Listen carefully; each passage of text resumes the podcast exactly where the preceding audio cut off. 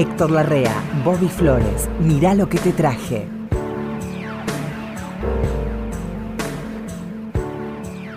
Nina Simone. Nina, sí, qué mujer, Dios. Conseguí un disco, lo compré acá en una casa de esas Sí. que antiguamente traían cosas. ¿Dónde compró los anteojos? No, no, no. Esos no. anteojos los compró acá a la vuelta, en el Esto kiosco. acá a la los en el vuelta, kiosco. que son mejores que lo que me han recetado. Le queda muy lindo el rojo. Sí, sí, sí, sí. Digo, De Navidad, parece Papá Noel. Montreux. Festival de Jazz de Montreux. ¿Qué es Montreux para vos? El Festival de Jazz ¿Sí? y es un... no erran. Si hay uno ahí que uno no lo conoce, preste la atención porque se está perdiendo algo. Eligen bueno. Sí, saben mucho eso. ¿Sabes cuándo empezó? ¿Te ¿El? Festival de Jazz? Sí. Y no sé. De Montreux, 1976. Ah, pensé que era previo yo. Ah. Entre otras figuras, fue contratada Nina Simone, que como año. sabemos, sabemos es gran música, Sí. muy buena cantante. Era Pantera Negra, dicen. Era Pantera Negra, claro. Aportaba a la causa del, del brazo de- armado de la, de la lucha por los derechos de los afroamericanos. Era brava y se fue de Estados Unidos cuando asesinaron a Martin Luther King. Sí. ¿Te acordás? Sí, de sí, sí, sí, sí, supe. Yo soy medio fan de, de la música y de la historia de ella. Ella, Ella, la, la causa del derecho de los negros Sí. la tenía siempre presente y daba, era capaz de dar su carrera por eso. Sí, y es medio- más, te digo, se fue de Estados Unidos. Sí, sí, bueno, ha tenido en medio del escenario, ha parado un concierto para decir lo suyo y, y la flor de pelote armaba. Qué expresiva era Y qué pianista. esta mujer. ¿eh? No está tan reconocida como pianista como cantante. Pero tocaba bien en serio el piano. Tocaba muy, tiene un estilo único para tocar el piano. Sí, sí, también debe venir de academia, ¿no? Sí, sí, muchos la era como Thelonious Monk tocando. No era de tocar todas las notas, tocaba la que hacía que la que había que tocar. Sí. Las otras no las tocaba. Y tenía interesantes silencios como Thelonious Monk. Claro, bueno, sí, sí. Claro. Bueno, yo elegí una canción que no sé si es la mejor. Se dice I wish I knew. ¿Qué quiere I decir? wish I knew. Eh, de, me gustaría haberlo sabido. I wish I knew. No sé inglés, por lo tanto Sí. no sé qué dice, pero me pasa con todos los intérpretes. Es una hermosa canción. Para mí es música, es música, no, Mm. Necesito entenderla. Es un estándar del jazz, esa es una canción que ha tocado sí, todo. desde- Y, y a esta se ve que le estaban esperando. porque Claro. Celebraron mucho que ella arrancara con esta canción. Ah, ¿arrancó con esta canción? No, no, Ah. que arrancara la canción. Ah, ah. No, acá no sé, porque viste que no te, no te No ponen en orden. No, no. No te lo ponen en un... Hay que ver el concierto, hay que verlo. Para saber Hay que ver el concepto para saber. Sí, esto, sí. esto está en la pista 4, pero puede haber ido al No. principio, al final o no sé. Sí, pero el Wish I Knew lo hizo hasta, creo que hasta Miles Davis hizo una I vez wish el I knew. Wish I Sí. Ah, sí, sí, Miles Davis también. Sí, sí. Muy lindo tema. ¿Te ¿Qué? ¿Querés, que, querés que lo escuchemos? Me encantaría. Dale.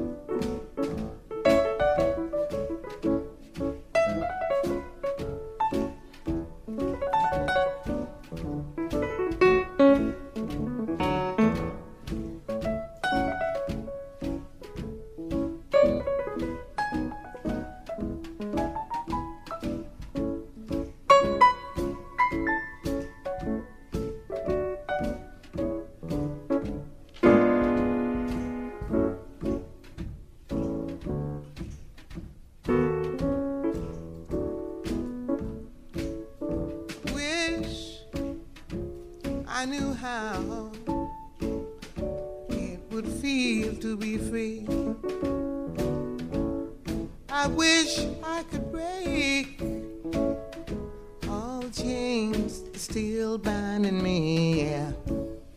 Wish I could say all the things that I can say when I'm relaxed.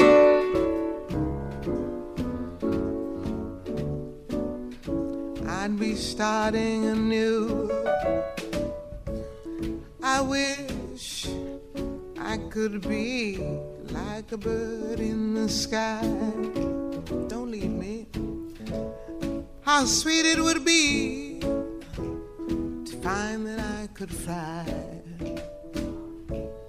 I'd soar to the sun and look down at the sea. Then I'd sing, cause I know how it feels to be free. Then I'd sing, cause I know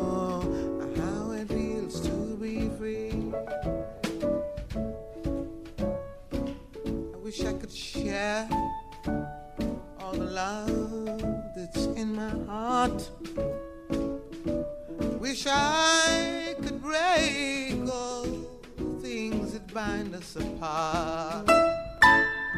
Wish you could know what it means to be me. And you'd see, you'd agree. Everybody should be free, cause if we ain't, we're murderous. I could be like a bird in the sky. How sweet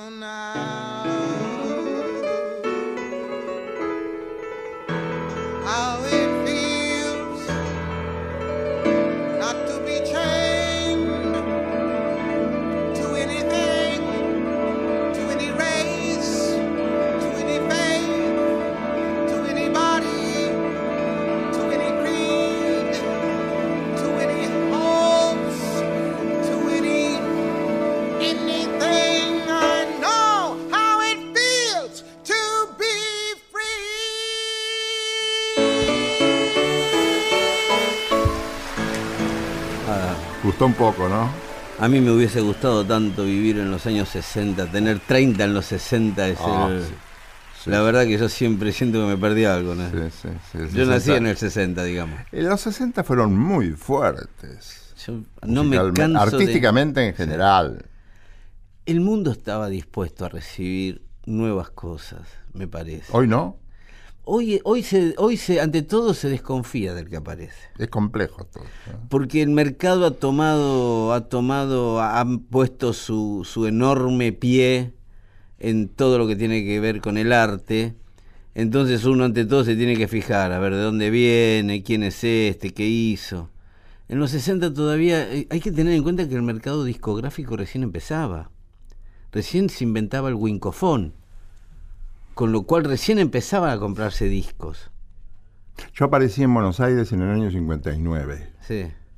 no sabés lo que era Buenos Aires artísticamente. Estaba el Ditela todavía. Estaba el Ditela. que era la, la, la vanguardia, ¿no? Bueno, usted sabe que yo crecí ahí en la Galería del Este, con los resabios de. Y yo llego a los 19 años a vivir ahí a la Galería del Este con Mario Salcedo, con Sergio Renán. ¿Ah, sí? Tenía, no, yo le conté que tenía el No, departamento no, eso arriba. sí, no, no, no me acordaba del departamento. Tenía 20 años. Pensé que ibas a tomar el café, pero no Iba to- vivías ahí. No, y que como no tenía casa me prestaba, me, me dejaban, yo lo limpiaba y me dejaban ahí. A veces estaba durmiendo y me sa- A veces estaba durmiendo y me sacaban. Te andate, me decía. Qué divertido. Me, me acosté hace dos horas, andate. me decía. y bajaba a la galería otra ¿Quién vez. te mandas es tan vago? decía.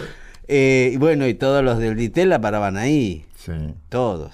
La cantidad de obras teatrales, hoy subsisten muchas obras teatrales, Sí. pero antes este, el nivel era otro. Vi cosas en el San Martín impresionantes, mira. Claro. Este, no había teatro que no tuviera una cosa importante. Teatro, un Sí. teatro que desapareció en la calle Montevideo, también Montevideo. Santa María. A media cuadra de corriente, no me acuerdo cómo se llama. Montevideo, Creo que ah, de Santa María. creo. Santa María creo que Se veía, pero una abundancia de teatro con primeras figuras extraordinaria. Ahora no ha bajado el nivel, ha cambiado simplemente. Sí. Bueno, le voy a decir algo respecto del teatro. Nos vamos a meter en el teatro, pero así de costado nada más. Un día yo trabajaba para una empresa internacional, para Turner. ¿sí? Yo dirigí durante cinco años los canales de música de Turner. Ah, sí. Match Music, HTV, claro. Mira vos el pibe. Sí, sí. Eh, entonces venían acá los tipos y muchos venían a buscar obra de teatro y me decían, porque yo le decía, sí, acá hay muchos teatros, pero la verdad no sé si todos andan, le digo. Sé que están abiertos, pero algunos actúan con cinco tipos, hay tipos en... eh, y me decía el tipo del teatro de, de- que era europeo, pero trabajaba en Estados Unidos. Me decía, ¿sabes qué tienen ustedes acá en Buenos Aires? Esta es la ciudad donde yo vi más obras de teatro de autores vivos que en cualquier lado. Claro. ¿Eh? Tenía razón el hombre. Sí, es una lectura que nosotros no tenemos porque estamos Claro, acostumbrados. Claro, está bien. en Broadway la mitad de los autores de las obras están muertos. Sí. Acá la mitad de los autores de las obras están vivos. Sí. Eh, Se hacía mucho de, de- de tipos extranjeros y de, de- Sí. de generaciones pasadas, pero la mayoría eran argentinos. Sí, sí. Y, lo- y los de afuera también hay muchos vivos. Hay muchos sí, tipos que son están en, en plena actividad. Sí, sí. Eh, bueno. Y yo no sé si el autor de Casa de Muñecas, ¿te acordás el nombre? Sí. Este, que creo que era noruego, ¿no? Este, no sé si Ibsen era. Ibsen. Ibsen no era, sé si estaba vivo en ese tiempo, no me acuerdo. Yo creo que sí. Pero yo he visto un repertorio. Sí. Yo quería ver todo, todo quería ver. Ah, yo también. A mí el teatro me gusta, me encanta. Y- He ido a ver dos obras de teatro mismo- la misma noche. Y como podía garronear las entradas, Claro, sí, sí, sí. entonces Sí. con, con tipo, yo era amigo de Emilio Estebanovich, este muchacho Claro. polígloto que yo te decía, y crítico Sí. musical, que yo le hacía el, el reparto de los libros los fines de semana. Sí, claro, mangos. sí, sí. Entonces yo garroneaba las entradas y podía ver. teatro. Y eso me sirvió para toda mi carrera después. Bueno, lo- Sirve hoy. los dos padrinos de mis hijos varones son actores. Ah, sí. Pepe Monja y Fabián Vena. Ah, claro. Eh, sí, sí, yo soy un actor frustrado. A mí me, me hubiese encantado ser actor. Y lo hubieras hecho bien. No, no sé. No sé. Bueno, vamos a la música, Héctor, que es lo mío. A ver, ¿qué trajiste? Lo voy a sorprender, me parece. A ver. Héctor Lavoe. Ah, Veo que sí. todos hacemos lo mismo. Héctor Lavoe. Sí. Qué vida, pobre, Un ¿no? pervertido, Héctor Lavoe. un Pervertido artístico, ¿no? Pero que- sí, pero eh, como Inquieto como pocos. inquieto como poco. Pero el, el problema fue que vivió poco, ¿no? La Vivió poquito, vivió poquito. Tuvo, tuvo mala salud por lo- los desajustes mismos de su Sí, vida. sí, y también problemas con las mujeres, Sí. muchos, Sí, ya sí. demasiados. Sí, sí. Eh, Héctor Lavoe fue uno de los iniciadores de Fania, Fania All Stars, Sí, del sello de música salsa de Nueva York. que ¿sí? coparon todas las salas. Él era un tipo que llenaba el Madison Square Garden, fue el- creo que el primer latino que hacía salsa que llenaba solo el Madison Square Garden, tipo pintón también. Sí. Y siempre muy nochero, siempre andaba con algún despelote en la noche, o se agarraba trompadas, o le Sí. cerraban un boliche. Una Eh, lástima, ¿no? Bueno, pero las cosas son Y ¿sabe qué pasa? Es, a mí me decía esto Morris, Morris Virabén, el padre de Antonio, eran épocas donde no se conocían los límites todavía del artista. Empezaba la televisión, empezaba el auge de la televisión. Había un cambio cultural muy fuerte. sí. había un cambio cultural muy fuerte y estos pibes eran ídolos muy jovencitos, no tenían referencias de tipos que les había pasado lo mismo, entonces iban probando ensayo y error, lo de siempre, ¿no? Cuando pasan estas cosas.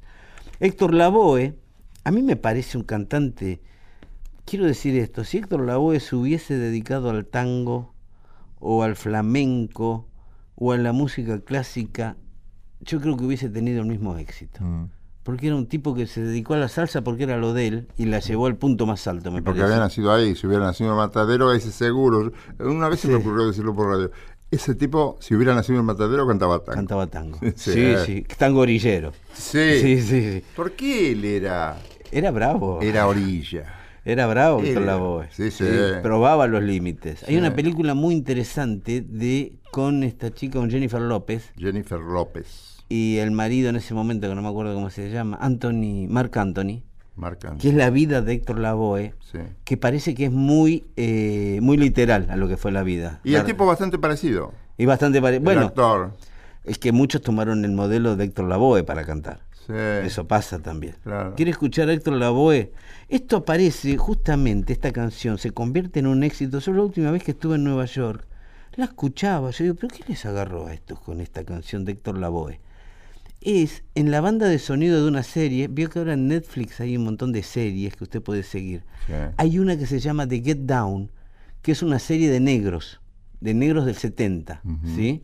Discoteca de negros, drogas, crímenes, toda esa cosa. Sí, sí. Y la, la canción es de Héctor Lavoe, la que eligieron los negros para de, de leitmotiv de la serie. Él era puertorriqueño. Era puertorriqueño Ah. y era muy aceptado por la comunidad afroamericana, eso me dijeron. Sí, sí, sí, sí, sí. ¿Quiere escuchar Héctor Lavoe haciendo qué lío? Meta. Vamos.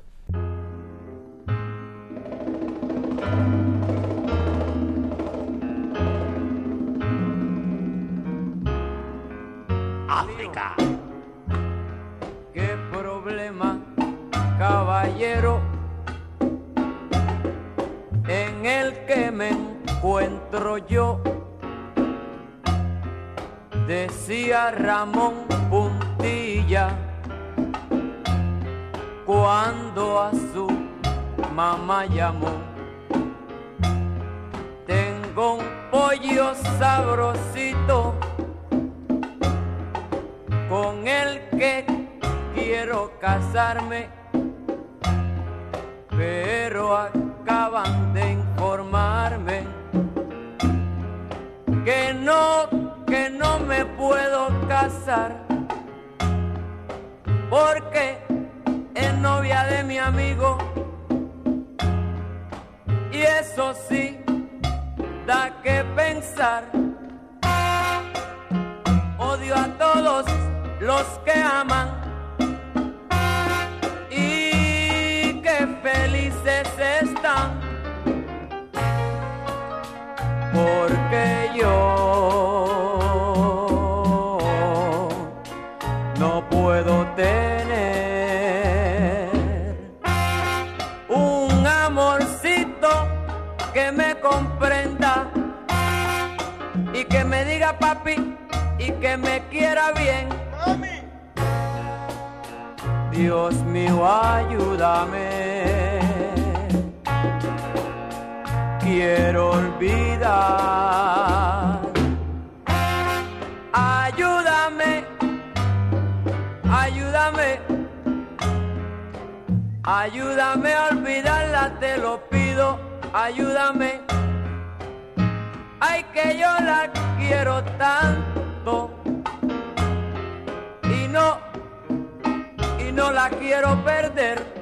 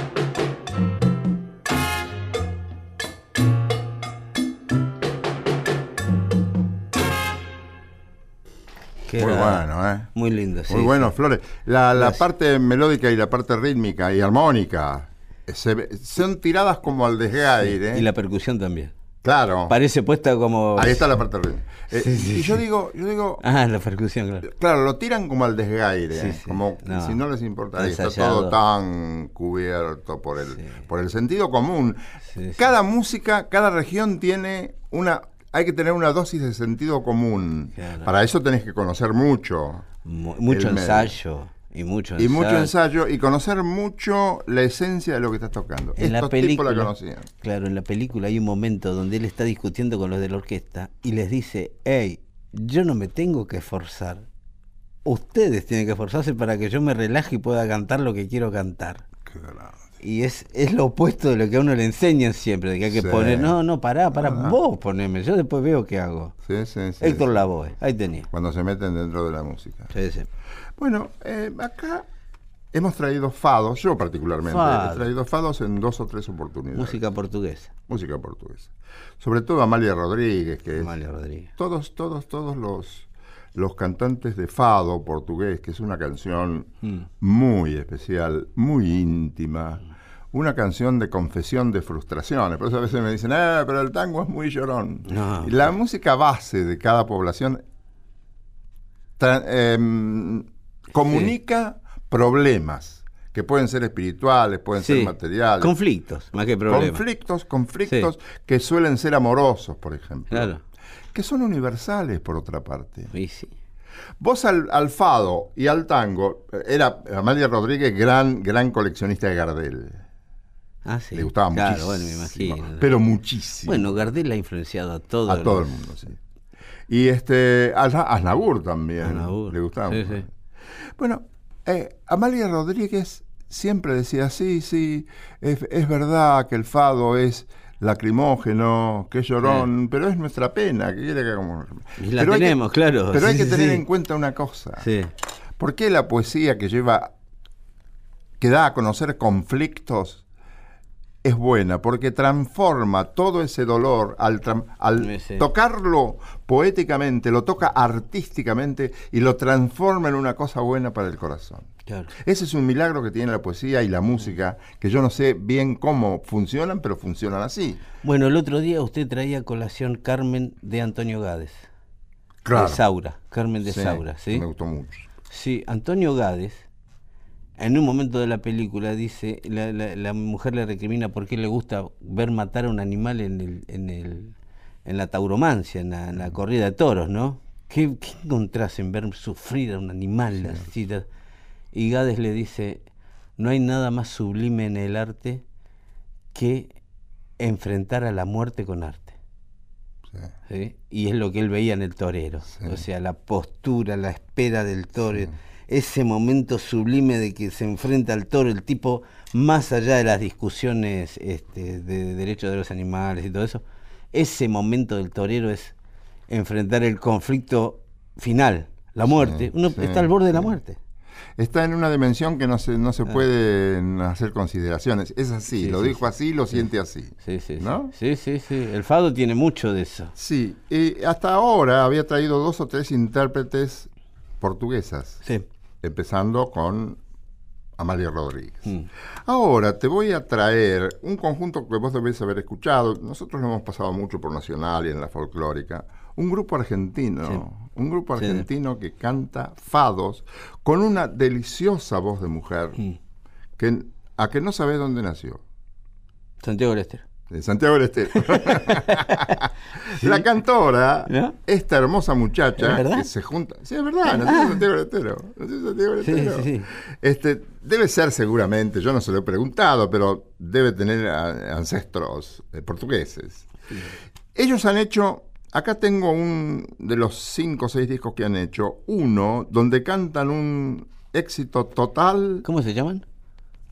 Fadeiros. Fadeiro. Ah, me olvidé de decir. Fadeiro. Se llama Fadeiro, Fadeiros. sí, ya sé quién es. Fadeiros. Fadeiro. Cantan muy bien- canta esta criatura muy bien y el grupo también hace música Sí. muy bien con todo encanto. ¿Ellos se dedican al fado nada más? Ellos se dedican al fado. Ah, nada más. ok. Y ha llegado a haber festivales de fados. Sí, sí. Acá te traje una canción que es muy conocida en Portugal, es una canción de origen folclórico portugués, Mm. que la cantaron todos, lo cantan todos y todas, aunque las que más sobresalen son las mujeres. Claro. Yo tengo artistas de fado, pero no me suenan como me suena una mujer cantando fado, debe ser porque yo no soy portugués. Yo no conozco, un- ahora que me dice, si me dice de nombrar un cantante hombre de fado, no sé quién decirle. Yo tampoco. Mi Catano Veloso se me ocurre. Y eso que tengo grabaciones, ¿no? Sí, sí. Ah, ¿Sabés cómo se llama esta canción? María Lisboa. Lisboa. Todas las mujeres cantoras que yo conozco le han cantado a María Lisboa, que es una mujer. Sí. ¿Querés escuchar? ¿Cómo no? Dale.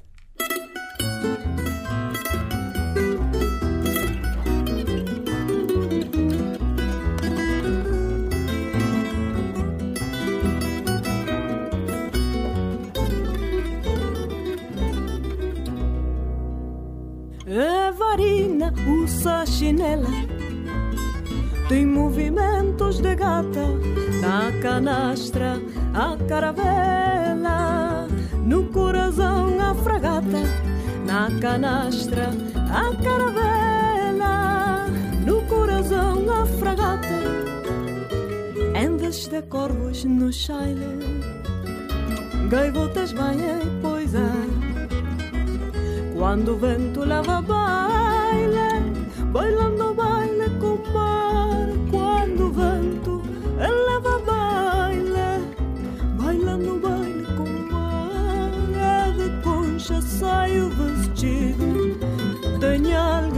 na cabeleira e nas veias o latido do motor de uma traineira e nas veias o latido do motor de uma traineira. Vende sonho e merecia tempestade já pregou seu nome próprio Maria. Seu apelido Lisboa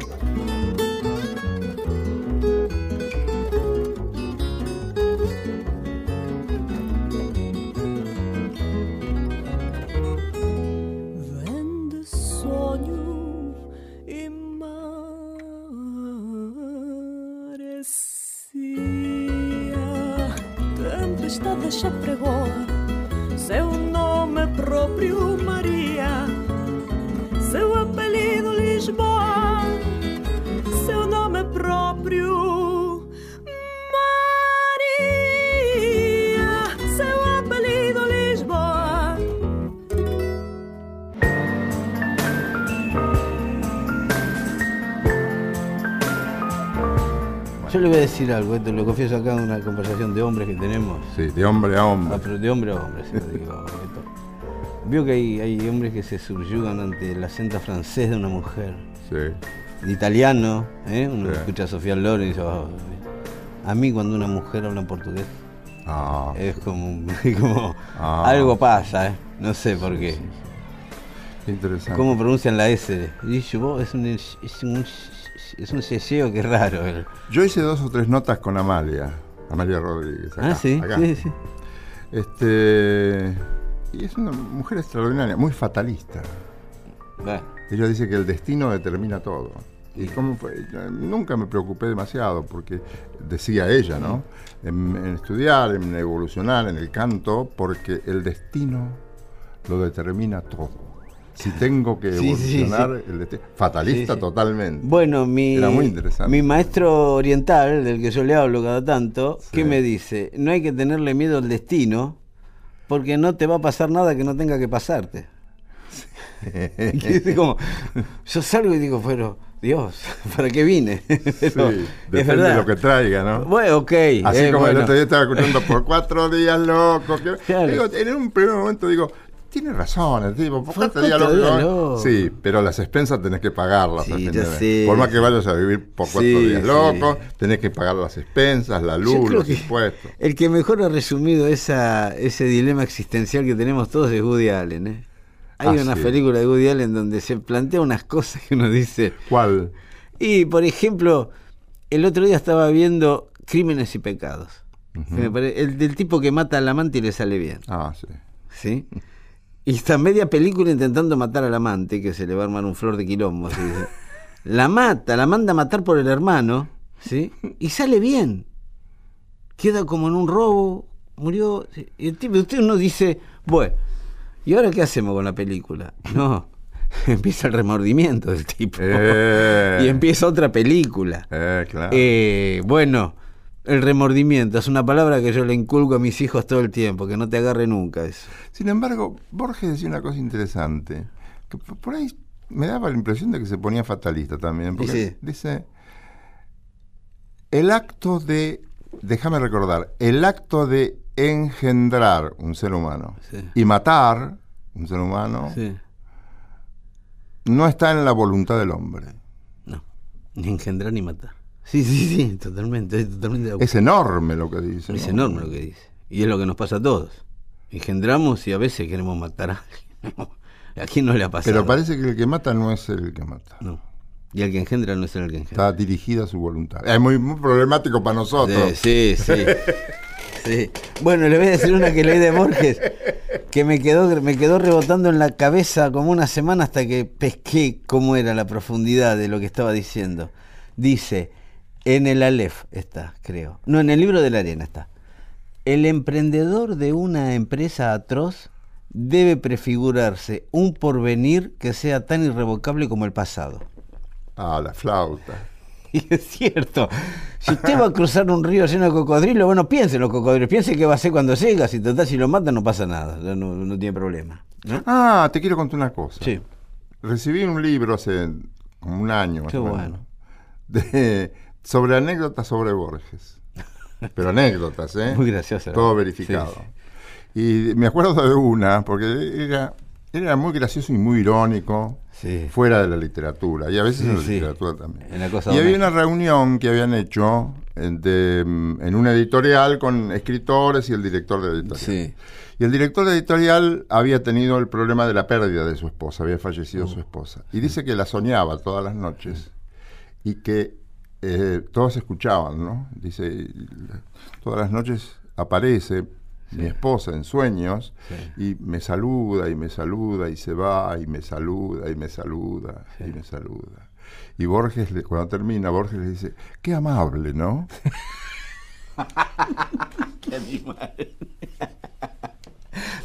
Bueno, Y otra estaba en una. Espera, que chiquito. está. Sí, sí. Te- te Estamos para esto, Te voy a Héctor. traer el Sí, sí, tráigamelo, por dice, favor. dice este, estaba en una reunión con señoras muy paquetas y señoras muy paquetas. qué humor negro tenía. Y dice Borges en un determinado momento, este, con permiso, voy a saludar a Monseñor. Y va al baño. ¿no? Y una señora que no entendía nada, dice, a Monseñor se le besa el anillo. y Borges la miró y le dijo, bueno, Yo no, pero si usted en el fondo era un atorrante impresionante. Sí, bueno, Mario Salcedo, lo tiene a Mario Salcedo. que- Mario Sí, Salcedo que era- lo llevaba muchas veces a Borges cuando tenía algún problema en alguna oficina pública, lo llevaba a él, de porque Borges no veía mucho. Ah, él lo llevaba a Borges. él lo llevaba a Borges, a- lo acompañaba a hacer trámites. Sí, ¿sí? sí, po. Y un día cuenta que van a obras sanitarias, le habían cortado el agua. Había, no había pagado, se le iban a le llega un aviso que le iban a cortar el agua, tenía que ir Borges porque era el, el- el- el propietario, tenía que ir él. Entonces lo llama Mario y le dice, ¿me acompaña a obras sanitarias? Sí, sí. Entonces van hablando en el camino, llegan obras sanitarias al edificio en Avenida Córdoba. Y entra, y una señora lo conoce a Borges, una señorita de las que estaba atendiendo, ¿no? Entra Borges, imagina, y acompañado de Mario Salcedo, que ya es un dúo que uno mira. Claro. Y la señorita se acerca y le dice, ay Borges, ¿cómo le va? ¿Qué tal? ¿Qué problema tiene Borges? Y me lo explican. Acá pues, se olvidó pagar, le quieren cortar el agua. Entonces, ay, le dice la señorita, ay, Borges, Borges. Bueno, voy a ver qué puedo hacer. Mire, voy a averiguar al fondo, le dice con la oficina del jefe, porque no le quiero decir una cosa por otra, Borges. Y Borges lo abraza a Salcedo y le dice, la señorita acaba de abolir la metáfora.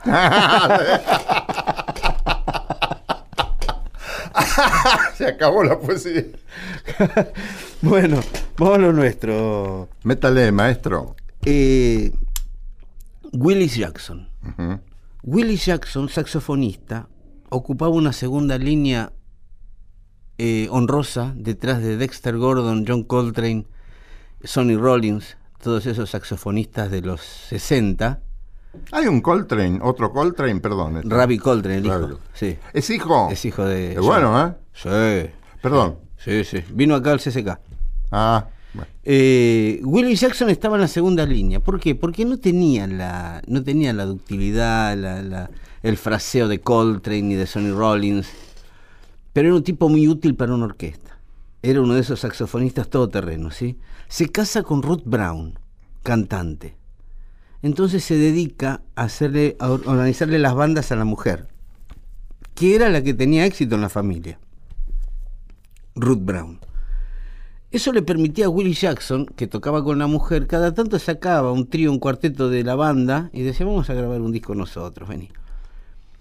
Y Willie Jackson se metía mucho en el soul, que estaba en esos momentos, Motown recién empezaba, estamos hablando de mediados de los años 60, empezaba Motown, el gran éxito de tipos como Sam Cooke y Otis Redding, ¿sí? con una música que se hacía muy popular enseguida, y dice, vamos a hacer esto nosotros, vamos a seguir a estos muchachos que les está yendo muy bien. Entonces agarraba temas de- del soul incipiente de ese momento y los trasladaba al jazz, ¿sí? Con el apoyo de tipos que tocaban en serio, todoterrenos, tipos sesionistas de Duke Ellington o de Count Basie, ¿no? ¿Eh? Eh, entonces Willie Jackson se convirtió en el cool cat de Nueva York más, este, era el tipo que más gente metía en los shows chiquitos. Boliche donde tocaba él, boliche que se llenaba. ¿Quiere escuchar a Willie Jackson haciendo una de Otis Redding que se llama Try a Little Tenderness? Intenta un poco de ternura. Ya mismo, si fuera posible. Vamos.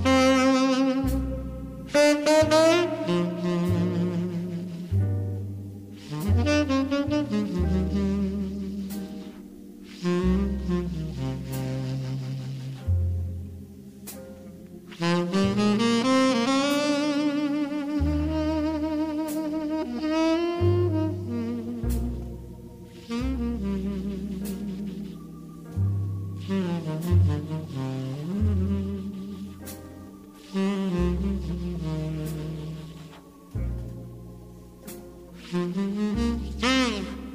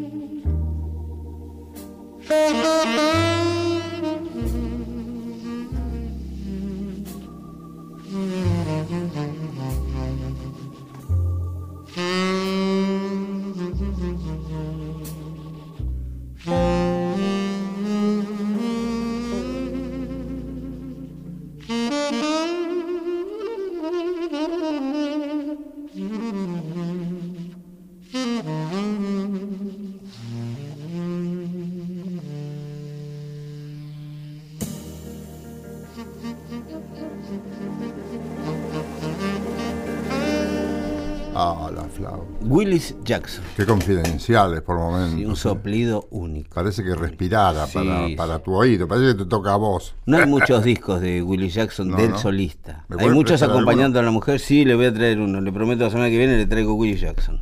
Para usted, para que lo escuche con, con Eli. y le toque la mano. Ajá, está bien Eh. eso, está bien. Sí. Habrá un cierre con un tango.